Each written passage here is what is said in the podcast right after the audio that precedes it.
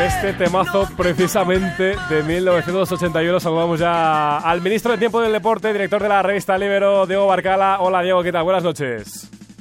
Hola Fer, yo, a ver, yo tampoco había nacido en el 81, ¿eh? No, te creas, hoy no me pillas. no te pillo, me, faltaba un añito, me faltaba un añito. Bueno, a ver, el, escritor Javier Cercas tituló Anatomía de un instante su libro sobre el 23F, donde desmenuza todo lo que sucedió aquel día en el que la Guardia Civil entró a tiros en el Congreso. El libro de Cercas es una disección absoluta de lo que políticamente se vivió ese día, pero a mí siempre me ha interesado saber qué pasaba en los bares esa mañana, ¿no? O sea, ¿de, qué se hablaba en las barras? Eh, ¿Qué contaban los boletines antes de que llegara todo ese terremoto informativo? Te aviso de una cosa. Era lunes. ¿De qué, ¿De qué, se habla los lunes cuando se llega a la oficina? Ahora mismo de bar, con V, de mucho bar, pero te diría que, y seguro que en 1981 antes del buenos días, seguro que llegaba el, típico comentario de cómo ha ido la jornada de liga.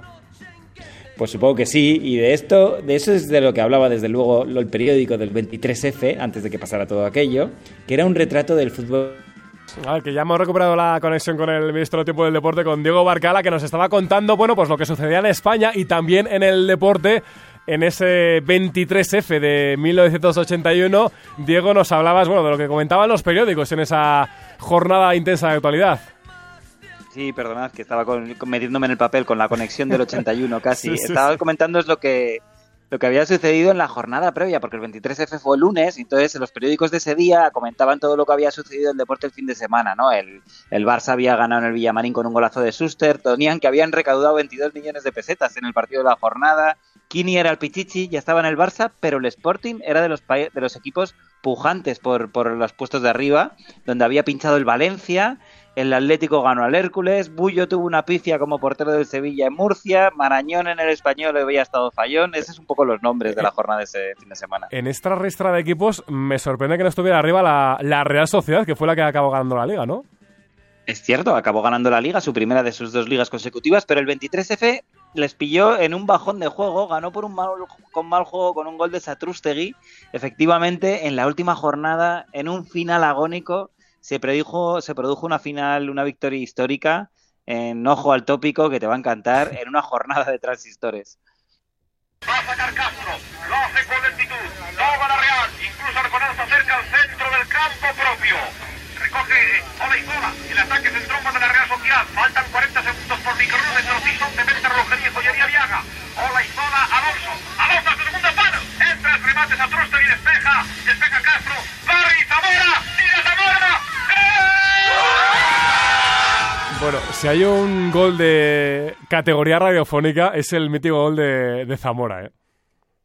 Sí, es el mítico gol para resolver la liga en la última jornada, en el último minuto. Es una jugada en la que aparece por ahí, habrás escuchado un tal Alonso. Es el padre de Xavi Alonso. Que ojo, hago cuentas y no sé si es producto de una euforia, porque Xavi Alonso nació nueve meses después del gol de Zamora. Yo he hecho cuentas ahí y ojo, a mí me sale. El caso es que la generación que, que nació ese año porque se fueron los campeones del mundo de Sudáfrica, porque estaba Xavi Alonso, estaba Casillas, Villa, también nació en el 81. Parece una casualidad, pero hay muchos analistas que dicen que el despegue de España a partir del final feliz del 23F se notó en la España feliz que generó tan buenos deportistas como los que solo 10 años después también brillaron en Barcelona 92. Por cierto, estamos hablando de, fútbol. Mm. Al margen de esto, eh, ¿qué acontecimientos deportivos se comentaban ese, ese lunes del 23F?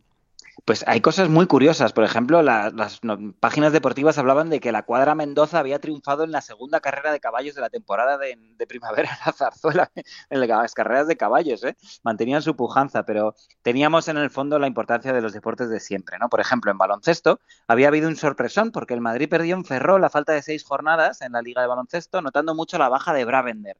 Pero la noticia de la jornada en el básquet fue una pelea entre Santillana y Sibilio, entre el Juventud y el Barça, en el Palau Blaugrana una guerra en la pintura de, un baloncesto en el que no había líneas de triples.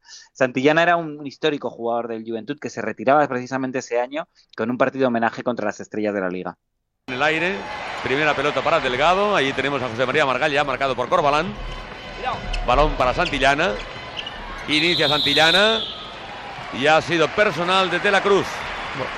en un momento hemos escuchado también a nombres míticos del, del baloncesto de los 80 en apenas 10 segundos. Sí, y termino rápido con el resto de deportes y una anécdota de fútbol si tenemos tiempo. A ver, en tenis, Jimmy Connors había ganado la final de Palm Springs a Iván Lendl y en Grenoble se celebró el europeo de pista cubierta de atletismo con buena actuación de los atletas españoles. Tenía plata de Morocho en 50 metros vallas, plata de Corgos en longitud con un salto de 7,97, bronce de Páez en 800 metros y como habrás visto, las mujeres estaban por venir en el deporte español. O sea, las crónicas hablaban del meritorio último puesto en 800 metros de Montserrat Puyol. O sea, en eso sí que la evolución ha sido espectacular y para bien. Y si tenemos tiempo, te cuento la última anécdota que te prometía de fútbol. Sí, sí, dale, dale, dale a ver. Pues mira, eh, en un breve en el periódico El País se hablaba de un conflicto diplomático. Decían que Luis Molovny no había podido viajar a Moscú a espiar al Spartak porque la URSS no le había dado el visado sospechaban que no era un espía de fútbol, sino que era algo más, que era algo más y que no iba solo ahí a visitar al rival del Madrid, que era el Spartak de Moscú, sino que sospechaban de ese informe que iba a hacer el espía canario. Madre mía, guerra fría y, fútbol, eh, temazo, que da para otro ministerio. ¿eh? Seguramente hagamos uno de, guerra fría asociado al, mundo del fútbol y al mundo del deporte. Pero bueno, de momento nos quedamos con este recuerdo a la efeméride que se cumple mañana. Importante siempre en nuestro país, 23F, aquel día del golpe de Estado que paralizó a todo el país. Muchas gracias, Diego, y hasta la semana que viene. Abrazo fuerte. Abrazo, hasta la semana que viene.